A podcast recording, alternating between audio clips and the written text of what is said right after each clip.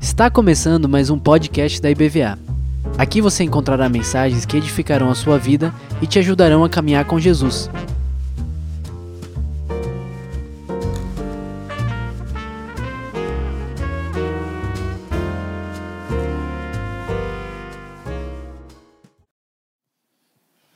Cumprimento os irmãos com a graça e a paz do Senhor Jesus. É uma alegria muito grande para mim poder estar aqui nesta noite para meditarmos na palavra do Senhor. Eu quero agradecer a Deus em primeiro lugar por esse privilégio. Agradecer a minha esposa, a irmã Ivana, os meus filhos, Ana Vitória, Daniel e Elizabeth. Juntos estamos servindo a Deus e fazendo a sua obra pela misericórdia do Senhor. Quero agradecer ao pastor Zite, a pastora Sami pelo convite. Agradecer ao pastor Marcos, a Esté, pelo carinho que sempre nos recebe e através deles cumprimentar toda a igreja, amigos que eu tenho revisto aqui nesses dias. É um privilégio, uma alegria poder estar com vocês. Eu quero convidar você a abrir a sua Bíblia em Mateus, no capítulo 12. Mateus, capítulo 12, a partir do versículo 22. Quem achou, diga amém. Glória a Deus. Está escrito assim. Depois disso, levaram-lhe um endemoniado que era cego e mudo, e Jesus o curou de modo que ele pôde falar e ver. Todo o povo ficou atônito e disse: Não será este o filho de Davi? Mas quando os fariseus ouviram isso, disseram: É somente por Beuzebu, o príncipe dos demônios, que ele expulsa demônios. Jesus, conhecendo seus pensamentos, disse-lhes: Todo reino dividido contra si mesmo será arruinado e toda cidade ou casa dividida contra si mesma não subsistirá. Amém? Meus amados, essa mensagem que nós vamos rapidamente meditar nesta noite não é uma mensagem apenas para as famílias, sanguineamente falando, os nossos lares, mas também para a família como corpo de Cristo, como igreja unida pelo amor de Cristo. Nós sabemos que, como seres humanos, nós somos falhos e, e cometemos muitos erros, todos nós cometemos até pecados e convivemos com pessoas diferentes. E muitas vezes nós sofremos pelos erros dos outros, mas também fazemos as pessoas sofrerem pelos nossos erros. O convívio, ele pode gerar atritos, ele pode gerar dificuldade de relacionamentos. Por isso, vai gerar necessidade de consertos e adaptações, porque todos nós somos falhos. E essas circunstâncias que eu acabei de mencionar aqui, muitas vezes acontecem com mais intensidade nos nossos lares, por conta da própria rotina e do convívio que é intenso. E como nós estamos num culto de família, eu gostaria de aproveitar essa oportunidade para meditar nisso que o Senhor tem colocado no meu coração. Porque muitas vezes o inimigo ele, ele cria ou ele se aproveita dessas situações de conflito, atacando a nossa comunhão dentro da nossa casa, dentro do nosso casamento, no relacionamento com os nossos filhos e também dentro da igreja como um todo. E ele faz isso, obviamente, para nos destruir e tentar atrapalhar o plano que Deus tem para as nossas vidas. E como é que nós podemos lidar com isso? Uma das formas de nós vencermos essas situações é compreendermos o significado da palavra comunhão e entender que nós precisamos, como cristãos, nos esforçar para viver na prática esta comunhão que a Bíblia nos ensina dentro do nosso lar, na igreja, em todos os lugares da sociedade em que nós temos a oportunidade de viver. Mas para que isso aconteça, irmãos, para que nós vivamos a verdadeira comunhão bíblica, é preciso que nós vivamos a prática e a disciplina do perdão. E é sobre isso que eu gostaria de falar nesta noite. Falar da importância da comunhão e falar da importância do perdão para que as nossas famílias sejam fortalecidas, para que as nossas famílias sejam restauradas e a gente possa viver o plano que Deus tem para cada um de nós. Vamos começar então meditando um pouco sobre o conceito do que é comunhão. Eu sei que o que eu vou mencionar aqui, todos ou a grande maioria sabe, eu não vim aqui para ensinar nada a vocês, mas apenas para trazer algumas lembranças, algumas coisas que podem ser úteis para as nossas vidas nesse dia. A palavra comunhão vem da palavra de origem grega chamada koinonia, e esse termo se tornou muito comum entre os cristãos, sendo utilizado no sentido, veja bem, de companheirismo, participação, compartilhamento e contribuição com o próximo e com Deus. Com a tradução da Bíblia hebraica para o grego, o termo koinonia foi inserido no Novo Testamento, aparecendo pela primeira vez no livro de Atos, exatamente ali em Atos 2, versículo 42, explicando como a vida cristã era compartilhada pelos crentes em Jerusalém. Se nós formos ler aí em Atos, no capítulo 2, a partir do versículo 42, a Bíblia diz assim: Eles se dedicavam ao ensino dos apóstolos e à comunhão, ao partir do pão e às orações. Todos estavam cheios de temor e muitas maravilhas e sinais eram feitos pelos apóstolos. Os que criam mantinham-se unidos diante e tinham tudo em comum, vendendo suas propriedades e bens distribuíam a cada um conforme a sua necessidade. Todos os dias continuavam a reunir-se no pátio do templo, partiam o pão em casa e juntos participavam das refeições com alegria e sinceridade de coração, louvando a Deus e tendo a simpatia de todo o povo. E o Senhor lhes acrescentava diariamente os que iam sendo salvos. Então vejam que esta comunhão, este companheirismo, a participação, a união, a contribuição com o próximo e com Deus é uma manifestação de amor. E este amor aqui não falo de um amor apenas sentimental, mas principalmente um amor decisão, um amor mandamento, que é querer e decidir fazer o bem para as pessoas. Esta era uma característica da igreja primitiva e deve ser uma característica da igreja de hoje. Deve ser uma característica das famílias cristãs de hoje e de todos os tempos. Então, a comunhão, meus queridos, ela deve ser uma característica de todos os discípulos de Jesus. Repito, dentro das nossas famílias ou dos nossos lares, na igreja e por onde o Senhor nos levar a viver. Veja que coisa interessante a gente pode extrair desse texto que eu acabei de mencionar. A comunhão ela era e ela é uma característica que característica, desculpem, que junto com outros elementos proporciona um ambiente de maravilhas, proporciona um ambiente de sinais e de salvação de vidas.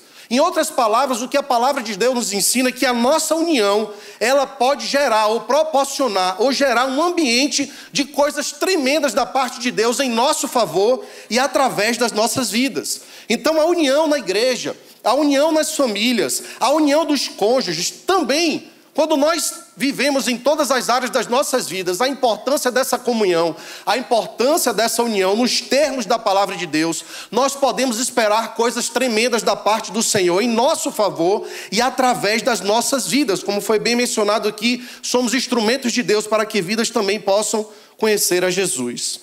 Então, meus irmãos, Sabendo dessas coisas, o inimigo das nossas almas, ele trabalha para dividir o povo de Deus, para dividir casamentos, para dividir lares, para dividir igrejas. Então, muitos estão hoje, talvez, deixando de viver os milagres de Deus nas suas vidas, deixando de viver as bênçãos de Deus nas suas vidas, porque estão em desunião.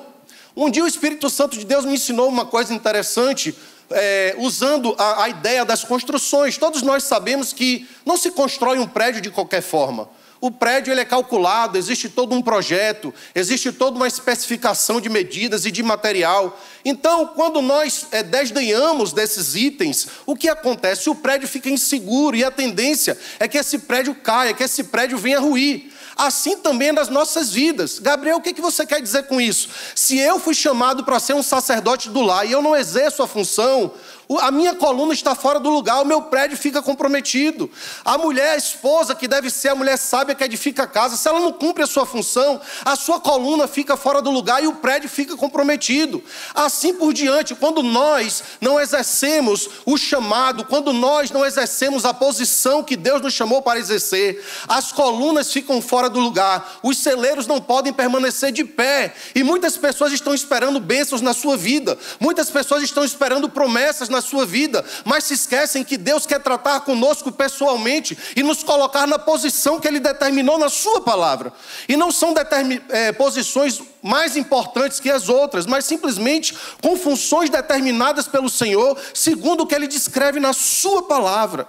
Então, talvez nessa noite, Você entrou aqui esperando alguma bênção de Deus, esperando o cumprimento de alguma promessa de Deus na sua vida. E eu quero te dizer que Deus ele é fiel para cumprir as suas promessas, mas ele quer colocar a nossa vida no devido lugar. Ele quer que as nossas colunas estejam na posição correta, para que o prédio das nossas vidas, para que o prédio das nossas famílias, para que o prédio da nossa igreja, figuradamente falando, ela esteja firme, estejam firmes e prontas para receber aquilo que Deus tem para nós.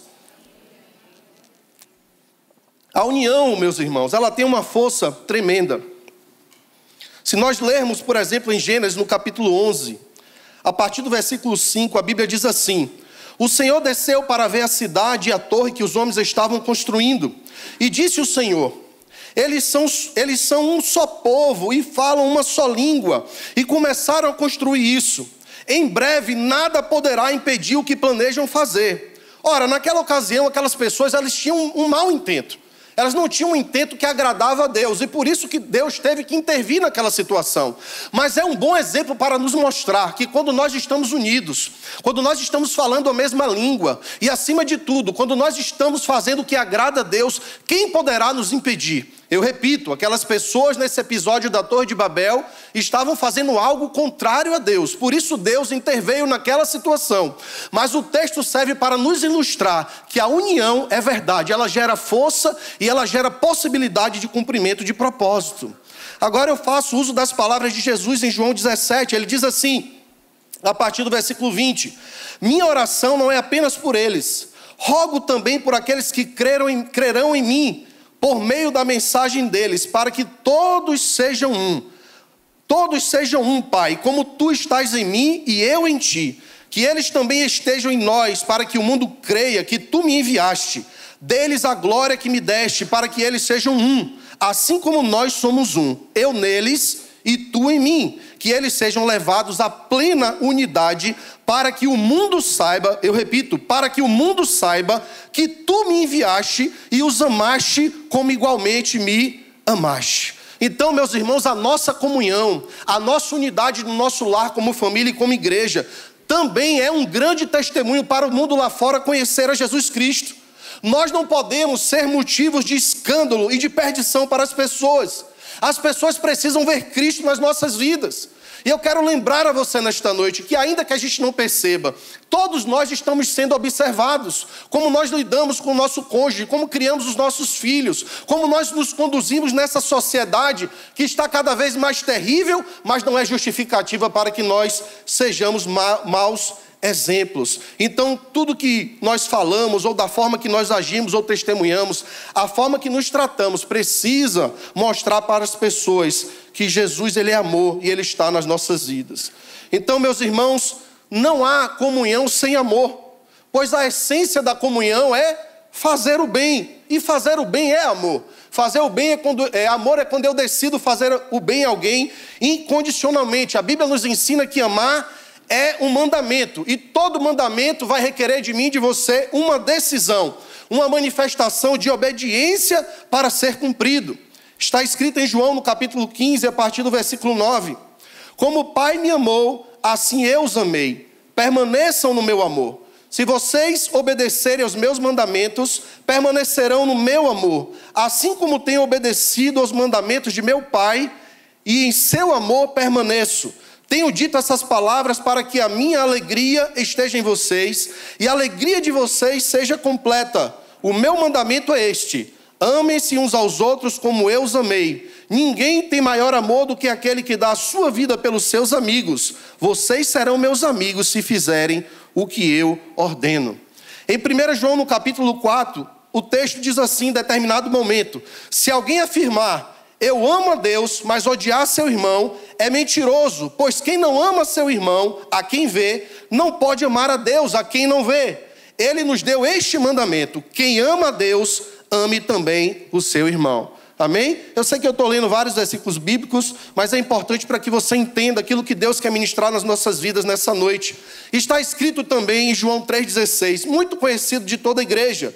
Porque Deus tanto amou o mundo que deu o seu Filho unigênito para que todo que nele crer não pereça, mas tenha a vida eterna. Então, meus amados, foi porque ele nos amou primeiro.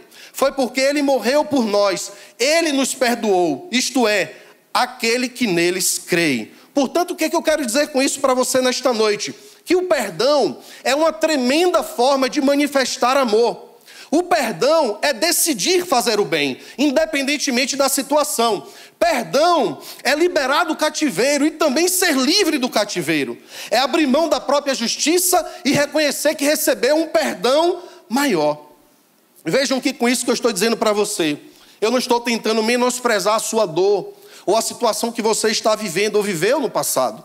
Mas eu estou te convidando nesta noite a viver o que a palavra de Deus diz, a crer na palavra de Deus, a obedecer o que a palavra de Deus determina e também colher o que a palavra de Deus promete. Amém? Você está acompanhando? Diga amém, por favor. Na nossa caminhada aqui na terra, até a nossa chegada na eternidade, meus amados, existe esse mecanismo necessário e restaurador chamado perdão o perdão de Deus para conosco e o perdão que nós devemos praticar entre nós. Eu sei, porque o que eu estou falando para vocês eu também vivo. Perdoar é um grande desafio, em todos os âmbitos ministerial, matrimonial, familiar, profissional, mas nós entendemos pela palavra de Deus que, assim como o amor é um mandamento, perdoar também é um mandamento, não é um sentimento. Então eu decido perdoar eu falo o meu perdão, eu expresso o meu perdão, e o poder do Espírito Santo de Deus opera na minha vida, me libertando, me renovando e gerando sentimentos em consequência da minha obediência. O perdão, meus amados, não necessariamente vai apagar as lembranças, mas ele vai extinguir a dor. Quando o perdão é completo na nossa vida, quando o Espírito Santo de Deus completa a obra, ele completa o processo, nós podemos até não esquecer do passado, mas somos livres, a dor é extinta. Então, como mandamento, isso aqui é importante. Eu não sei se você entende assim, mas eu entendo. Como mandamento, quando nós não obedecemos, nós cometemos pecado. Então, quando nós não obedecemos a palavra de Deus e tomamos a decisão de perdoar, nós estamos pecando, porque sem perdão não há amor, não há comunhão, e sem a verdadeira comunhão as coisas ficam travadas, nós deixamos de viver grandes maravilhas e o grande mover de Deus em nossas vidas. Muitas vezes tem casais que não estão experimentando, famílias, pais e filhos que não estão experimentando os planos e as promessas de Deus nas suas vidas, ou vivem com as suas vidas travadas, porque estão presas no, na falta de perdão. E eu repito, meus irmãos, o inimigo ele sabe dessas coisas. E ele sabe que através da falta de perdão e da comunhão, ele tenta destruir as nossas vidas. Vejam bem, a falta de perdão resultará ou manifestará quatro estratégias que o diabo usa para tentar obstruir ou destruir o propósito de Deus nas nossas vidas. A primeira delas é isolar. Quando não perdoamos, ficamos isolados ou isolamos alguém. Quando nós ficamos isolados, nós ficamos mais fracos e nos tornamos presas fáceis. Nós perdemos a consciência de coletivo e as bênçãos que são liberadas no meio do povo, porque não há comunicação, e sem comunicação não há comunhão. Nós perdemos o deleite da família.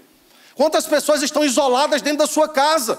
Filhos que estão intrigados com pais e vice-versa, cada um entra no seu ambiente, no seu quarto e não se falam. Não há comunicação, sem comunicação não há comunhão. Depois do isolamento vem a imobilização. Quem não perdoa fica estacionado. Não tem como a gente evoluir espiritualmente se nós não liberarmos perdão, que é um mandamento. Então a pessoa ela fica imobilizada, ela não pode prosseguir e viver os propósitos de Deus na sua vida. Depois da, do isolamento e da imobilização vem a desnutrição. Porque quando nós estamos isolados, imobilizados, nós ficamos desnutridos, ficamos mais fracos, ficamos mais carentes. E infelizmente isso é um grande perigo, porque as pessoas, quando estão assim, elas têm uma facilidade de aceitar comidas que não são boas.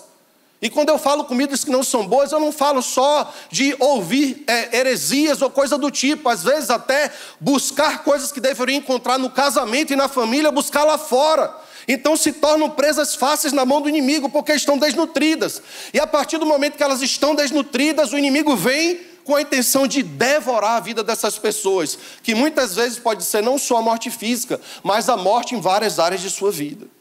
Então a falta de perdão é algo muito sério. A falta de comunhão é algo muito sério. O inimigo tem trabalhado para destruir famílias, não só fora da igreja, mas dentro da igreja, dizendo que está tudo bem não perdoar, dizendo que está tudo bem, não, você está com a razão, você está certo. Olha, Jesus não fez nada de errado, mas deu a vida dele por mim e por você. Eu e você precisamos nos lembrar disso, que perdoar é um mandamento. Eu dei aqui alguns exemplos de como o inimigo trabalha contra nós, mas também tem o outro lado. Tem um lado que a palavra de Deus nos ensina. Quando nós perdoamos, quando nós perdoamos, irmãos, nós somos mais parecidos com Cristo. A Bíblia fala em Lucas 23, a partir do versículo 32. Eu não vou ler tudo por causa do tempo, mas diz assim o trecho final: Pai, perdoa-lhes, pois não sabem o que estão fazendo. Eu acabei de mencionar aqui: se tinha alguém que não merecia o castigo, foi Jesus. Ele poderia dizer: Eu não mereço isso, eu não preciso passar por isso. Ele poderia dizer: Eu fui injustiçado. Mas ele não fez isso, ele, ele recebeu aquele castigo em nosso favor. Então, se Jesus pode dizer isso para os seus algozes, se Jesus pode perdoar aqueles que lhe causaram tanto sofrimento, eu e você que dizemos que somos discípulos de Jesus, precisamos manifestar nossa identidade em Cristo. O discípulo ele aprende com o mestre e faz o que o mestre ensina. Se Jesus perdoa, nós também precisamos perdoar. Por isso, o perdão nos faz mais parecidos com Cristo. Quando perdoamos, afirmamos o sacrifício de Jesus na cruz, pois para nossa redenção e perdão, ele morreu no Calvário. Meus amados, sem a mensagem da cruz, o que, o que nos restaria para pregar e testemunhar hoje?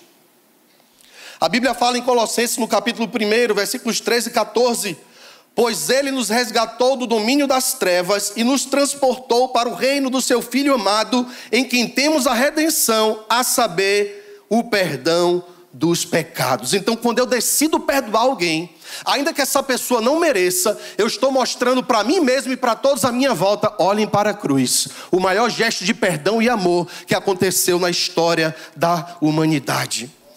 Quando nós perdoamos, irmãos, nós somos perdoados por Deus. Portanto, nós podemos preservar o nosso relacionamento e a nossa intimidade com Ele. Está escrito em Mateus 6, versículos 12 e 15, a 15. Perdoa as nossas dívidas, assim como perdoamos aos nossos devedores. Olha só, assim como perdoamos, o que, que a palavra de Deus está dizendo para mim e para você? É uma atitude esperada de quem é crente. O perdão é uma atitude esperada de quem é discípulo de Jesus. Nós que somos discípulos de Jesus, o perdão precisa ser parte da nossa vida. E muitos hoje podem estar até buscando respostas de Deus ou buscando a Deus e não estão encontrando, não estão encontrando porque estão até intrigados com seu cônjuge, com seu marido e com a sua esposa. Até querem ser usados na igreja, querem ser usados no ministério, mas as coisas não estão acontecendo como eles imaginam ou como nós imaginamos, porque alguma coisa precisa ser resolvida. E Pedro fala isso na sua primeira carta, 3 a 7. Do mesmo modo, vocês, maridos, sejam sábios no convívio com as suas mulheres e tratem-nas com honra como parte mais frágil e coerdeiras do dom da graça da vida, de forma que não sejam interrompidas as suas orações. O que, que a palavra de Deus está dizendo? oração é diálogo com Deus. Se eu estou intrigado com meu cônjuge, se eu não busco me resolver com meu cônjuge, com a minha família, o meu diálogo com Deus fica comprometido. Eu já vivi essa experiência na minha vida. Eu não estou aqui em cima porque eu sou melhor que ninguém. Eu tenho as minhas dificuldades como ser humano e na minha vida prática, eu já dobrei meus joelhos para orar a Deus e vi claramente que nada acontecia porque eu entendia que eu precisava me resolver com a minha esposa. Não sei se já aconteceu com você. Quando nós perdoamos, irmãos, nós valorizamos a graça, a graça de Deus e temos paz. Existe na Bíblia o exemplo da parábola do credor incompassivo. Creio que todos aqui conhecem onde um homem devia uma fortuna a um rei. E ele ia ser vendido como escravo com a sua família porque não tinha como pagar. E aquele rei teve misericórdia dele e o perdoou da dívida. E ao sair daquela grande dívida, quando ele encontra um conservo que lhe deve muito, mas muito menos, em vez dele manifestar a graça e a misericórdia e o amor que ele recebeu, ele repreende, ele, é, é, ele é, agride aquele, aquele servo, aquele conservo, para receber aquele valor. O rei foi informado daquilo e disse para ele: Mas você foi perdoado de uma dívida tão grande, por que, que você não repetiu o mesmo gesto, a mesma generosidade com esta outra pessoa? E a Bíblia fala que aquele homem foi lançado na mão dos atormentadores, até que pagasse a sua dívida. O que é que significa isso? A gente entende melhor essa parábola quando a gente percebe os versículos 21 e 22. O que eu falei aqui está em Mateus 18, de 23 a 35. Se você ler os versículos 21 e 22, vai estar dizendo assim: Então Pedro aproximou-se de Jesus e perguntou: Senhor, quantas vezes deverei perdoar meu irmão quando ele pecar contra mim? Até sete vezes? Jesus respondeu: Eu digo a você, não até sete, mas setenta vezes sete. O que, é que Jesus estava dizendo? Você vai ter que perdoar quantas vezes forem necessárias. Porque do mesmo jeito que meu amor e meu perdão são infinitos para você, você também deve ter um amor e um perdão infinito para aqueles que precisam. Os outros como eu os amei, vocês devem amar-se uns aos outros. Com isso, Todos saberão que vocês são meus discípulos se vocês se amarem uns aos outros. Nós não somos conhecidos como crentes pela forma que nos vestimos, pela forma que nós é, aparentamos, muitas vezes. É claro que a aparência representa muita coisa, mas nós somos principalmente conhecidos pela forma que amamos uns aos outros. Por isso, irmãos, nós não devemos colaborar com a divisão. Nós não devemos ser instrumentos para divisão, nem nos nossos lares, principalmente, nem na igreja, principalmente. Quando nós perdoamos, nós somos humildes. A Bíblia fala que Deus ele resiste aos orgulhosos e concede graça aos humildes. Nós precisamos aprender a abrir mão da nossa razão. Nós precisamos aprender a olhar para nós mesmos e ver também como nós precisamos ser tratados. Eu quero repetir para você aqui, eu não estou menosprezando a sua dor, o que fizeram com você. Nós passamos situações muito difíceis, mas nós também precisamos aprender a fazer a nossa parte, fazer parte da solução. Nós precisamos também nos submeter a Deus para que Ele passe a nossa vida em revista, e o Senhor nos alerta sobre isso. Ele fala: como é que você quer tirar a viga do olho do seu irmão, o cisco do olho do seu irmão, sem antes tirar a viga dos seus olhos? O que o Senhor está dizendo é o seguinte: antes de você querer consertar o erro das pessoas, procure ver no que você pode melhorar. Veja como você pode ser um marido melhor, como você pode ser uma esposa melhor, como você pode ser um pai, uma mãe melhor, como você pode ser um filho melhor, como você pode ser um membro de igreja melhor. Vamos deixar de fazer parte do problema e começar a fazer parte da solução. Entender que todos nós somos falhos, todos nós somos imperfeitos e a Bíblia nos ensina a perdoar e a sermos tolerantes uns com os outros. Eu não estou dizendo passar a mão no pecado nem aceitar o que é errado. Eu estou dizendo manifestação de amor para que nós andemos como família e juntos como família na nossa casa e na igreja nós possamos crescer na graça e no conhecimento de Jesus. A ira do homem não produz a justiça de Deus. Quantas vezes na minha vida eu fiquei irado com pessoas que foram injustas ou me fizeram algum mal. Mas a minha ira não traz a justiça de Deus, está escrito na palavra. O Senhor diz na sua palavra, em Tiago, no capítulo 1, versículos 19 a 20. Desculpem. Sejam todos prontos para ouvir, tardios para falar e tardio para irar-se, porque a ira do homem não produz a justiça de Deus. E quantas coisas têm acontecido lá fora que nos deixam irados. Mas nós precisamos entender, meus queridos, que quando nós perdoamos, nós temos, estamos tendo uma atitude de humildade. E Deus se agrada dos humildes. A sua palavra diz que ele resiste aos orgulhosos, mas concede graça aos humildes. Quem crê e pratica o perdão, crê que foi perdoado e está livre da ira de Deus. Está escrito em João 3:36. Quem crê no Filho tem a vida eterna. Já quem rejeita o filho não verá a vida, mas a ira de Deus permanece sobre ele. Ainda em Romanos, no capítulo 5, versículo 9: Como agora fomos justificados por seu sangue, muito mais ainda por meio dele seremos salvos da ira de Deus. Então, quem crê e pratica o perdão, crê que foi perdoado e está livre da ira de Deus. Meus amados, nessa breve meditação da palavra do Senhor, eu quero lembrar a você nesta noite a importância do perdão, a importância, desculpem, do amor, a importância da comunhão. Como nós estamos vivendo num tempo em que lá fora muitas vezes o conceito de família perdeu o valor. Conceito de casamento perdeu o valor.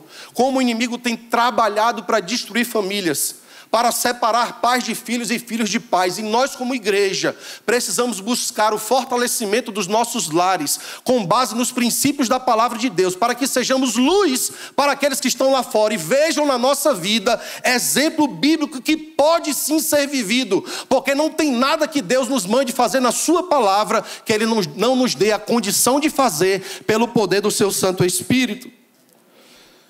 Sabe, meus irmãos, a nossa capacidade de perdoar, ela pode estar diretamente ligada ao nosso nível de maturidade espiritual. Eu vou explicar o que eu quero dizer com isso usando o um exemplo de José. José foi maltratado pelos seus irmãos, você conhece a história de José. E quando José foi colocado como governador do Egito, ele tinha todas as oportunidades de se vingar da sua família. Mas quando ele teve essa oportunidade, e diga-se, os seus irmãos temeram de medo, tremeram e temeram de medo por causa disso, José os amou. Por quê?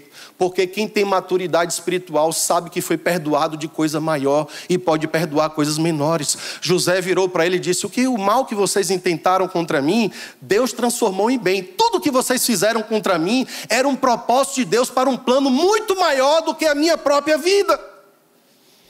Então, quando nós perdoamos ou buscamos perdoar, nós estamos também demonstrando o nosso crescimento, o nosso amadurecimento espiritual. Não estou menosprezando a sua dor, eu estou exaltando o tamanho do nosso Deus. O rei Davi, quando foi confrontado pelo profeta Natan, ele era rei, ele podia ter mandado matar Natan quando ele praticou o pecado com Batseba. Mas o que é que ele fez? Leia o Salmo 51. Você vai ver um rei com o coração quebrantado, humilhado diante de Deus, reconhecendo que ele tinha errado e precisava da graça do Senhor. Porque Davi, ele cometeu erros, mas ele era um homem segundo o coração de Deus. Ele sabia de quem ele dependia. Ele tinha alguma maturidade espiritual. Então, meus irmãos, perdão é a nossa compreensão da graça não significa que a nossa dor seja pequena, mas que confiamos no Deus maior, que nos cura e nos liberta quando cremos e buscamos a Ele. Eu te convido nesta noite, se você precisar, decida perdoar e seja livre. Mantenha comunhão na sua família, no seu casamento, na igreja que você congrega. Se, se quando te fizerem mal, lembre que Deus te perdoou, está pronto para te perdoar de coisas maiores. Tenha compaixão como Deus tem tido de nós. Entregue suas causas ao justo juiz. A Bíblia diz que Jesus veio para libertar os cativos. Deixe Ele te libertar, caso você precise nesta noite. Ele te ajuda a fazer isso. O Espírito Santo nos ajuda. Não deixe nada obstruir ou destruir o propósito de Deus para a sua vida. Talvez você tenha sofrido muito desde a sua infância com palavras, atitudes malignas, mas eu quero, em nome de Jesus, invocar a palavra de Deus e aplicar na sua vida hoje o que está escrito em Mateus 11, 28 a 30. Venham a mim todos que estão cansados e sobrecarregados, e eu darei descanso a vocês. Tomem sobre vocês o meu jugo e aprendam de mim, pois sou manso e humilde de coração, e vocês encontrarão descanso para as suas almas, pois o meu jugo é suave e o meu fardo é é leve. Igreja, vamos viver a verdadeira comunhão. A comunhão que manifesta o amor de Deus e dá liberdade para o poder do Espírito operar ainda mais, para que vidas sejam salvas, libertas, curadas para a glória de Deus, para que vivamos a abundância de vida em nossos lares, nas nossas famílias. Eu estou aqui nesta noite para dizer a você que Deus nos chamou para que nós vivamos em comunhão um reino dividido não pode subsistir, não pode resistir. Um lar, um casamento dividido também não. Deus nos chama para um conserto, Ele nos chama para a disciplina do perdão. Blinde a sua casa, blinde a sua igreja, para que possamos viver a abundância do Senhor nas nossas vidas, para que Deus faça coisas novas em nosso meio. Eu quero repetir para você que Deus ele nos ajuda que nós possamos perdoar, que nós possamos pedir perdão se for preciso. Acima de tudo, pedir perdão a Deus, a nos arrepender se for necessário. Decida hoje lutar pela sua família. Decida hoje ser um esposo melhor, uma esposa melhor, pais e filhos melhores. Se você está aqui nesta noite e ainda não aceitou a Jesus, dê o primeiro passo mais importante. Ou se você se afastou do caminho dele, volte para ele hoje. Deixe ele restaurar tudo na sua vida. Deixe o Senhor fazer tudo novo na sua vida e na sua família hoje. Uma vida de verdadeiro amor e comunhão, porque Jesus também quer nos perdoar. Amém? Você pode ficar de pé, por favor? Eu não sei se a gente pode orar. Amém? Feche seus olhos, por favor, em nome de Jesus. Queria pedir a ajuda do Ministério Louvor.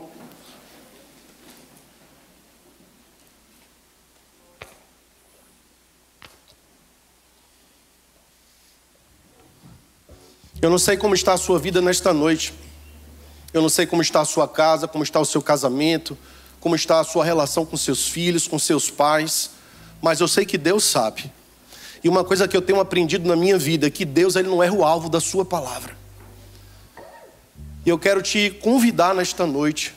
Se você precisa de um milagre na sua família, sai do seu lugar, nós vamos orar por você. Se tem alguma coisa na sua vida nesta noite que através da sua santa palavra, a palavra de Deus, você quer colocar diante dele, sai do seu lugar nesta noite e vem aqui que nós vamos orar por você. Talvez você esteja enfrentando coisas que até as pessoas não saibam. Lutas e situações que você esteja enfrentando que as pessoas não saibam, mas esta é uma noite que você pode colocar diante do Senhor e pedir o socorro dele. Tomar uma decisão para viver coisas novas na sua vida hoje. E eu creio, eu creio em nome de Jesus que o Espírito de Deus vai agir em favor das famílias nesta noite, trazendo cura, trazendo libertação, trazendo renovo, trazendo avivamento para os nossos lares. Ei, o verdadeiro avivamento tem que começar dentro da nossa casa. Tem que começar conosco de joelho dobrado no nosso devocional diário, como família vivendo o amor de Deus. Se você precisa, eu rogo a você nesta noite, não se preocupe com nada não se preocupe com ninguém, sai do seu lugar, dê um passo de fé, coloque a sua vida e a sua família diante do Senhor. Talvez você precise pegar a sua esposa e vir, o seu marido e vir, venha com seus filhos. Se você precisa de bênção na sua casa, na sua família, eu te convido a crer na palavra de Deus. Saia do seu lugar agora e venha. Como ministro do Evangelho, eu te digo: não se preocupe com nada, não se preocupe com ninguém, não se preocupe com o que vão falar. É você e Jesus agora, é você e o Deus Todo-Poderoso agora. O Espírito Santo de Deus é poderoso para mudar a sua vida, viu? O Espírito Santo de Deus é poderoso para acabar com a confusão nos lares. Você tem autoridade em nome de Jesus, pelo poder do sangue do nome de Jesus, para repreender o mal que tem se levantado e dividido a sua casa. Chega de briga na sua família. Chega do inimigo intervir na sua casa. Em nome de Jesus, deixe o Espírito de Deus operar hoje. Eu creio que Deus quer restaurar casamentos. Deus quer restaurar relacionamentos. Eu tenho certeza disso. Então venha. Se vocês puderem liberar os corredores para as pessoas chegarem aqui mais perto. Pastor Marcos, eu não sei quem são as pessoas que podem estar orando ou se podem, para estar ministrando na vida dessas pessoas, em nome de Jesus. Em nome de Jesus, coloque a sua vida diante do Senhor. Eu profetizo pela fé um tempo novo de Deus na sua casa. A sua casa é bênção, a sua casa pertence ao Senhor. O mal que tem colocado confusão entre você e o seu cônjuge vai cair hoje em nome de Jesus. O mal que tem dividido os seus filhos de você e vice-versa cairão hoje em nome de Jesus, igreja. Nós servimos ao mesmo Jesus o mesmo de ontem, hoje e eternamente. Ele é o mesmo Deus da igreja primitiva, o Deus que faz milagres, que faz o impossível acontecer. Não se preocupe com nada agora. Coloque a sua casa diante do Senhor. Coloque o seu casamento diante do Senhor. Talvez essa seja a noite de você chegar para seu esposo, para sua esposa. Me perdoe, vamos mudar. Vamos orar juntos. Vamos viver o que a palavra de Deus nos chama para viver. Ei, Igreja Batista de Vilas do Atlântico, não viva abaixo do que Deus te chamou para viver. Não viva abaixo do que as promessas de Deus escritas na Sua palavra são para a sua vida. O louvor vai ministrar, vá colocando a sua vida diante do Senhor.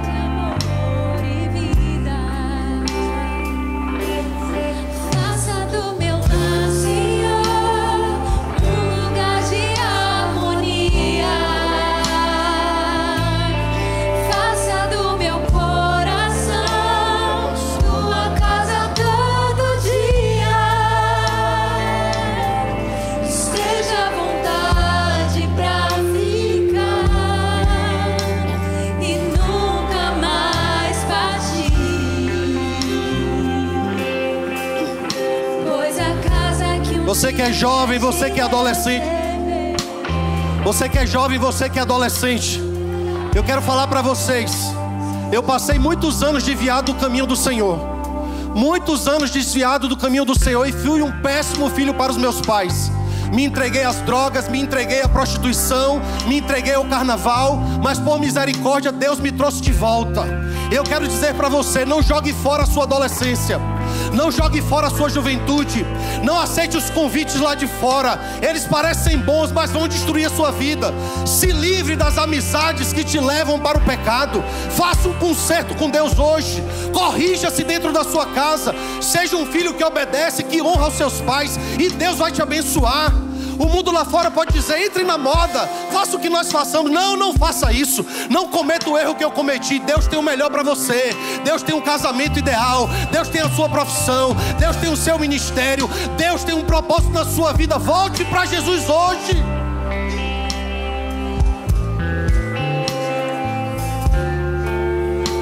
Seja livre hoje porque foi para a liberdade que Cristo nos libertou. Foi para a liberdade que Cristo nos libertou. Eu vou repetir: fuja, jovem. Fuja, adolescente, das mentiras do mundo. Você tem valor para Jesus. Não entregue a sua vida a pessoas, entregue a sua vida a Jesus. Você não precisa fazer nada de errado. Você já é amado e aprovado por Deus. Você não precisa fazer o que o mundo faz para você ser amado. Deus já te ama e tem um plano e um propósito para a sua vida. Creia nisso em nome de Jesus e viva o plano de Deus para a sua vida.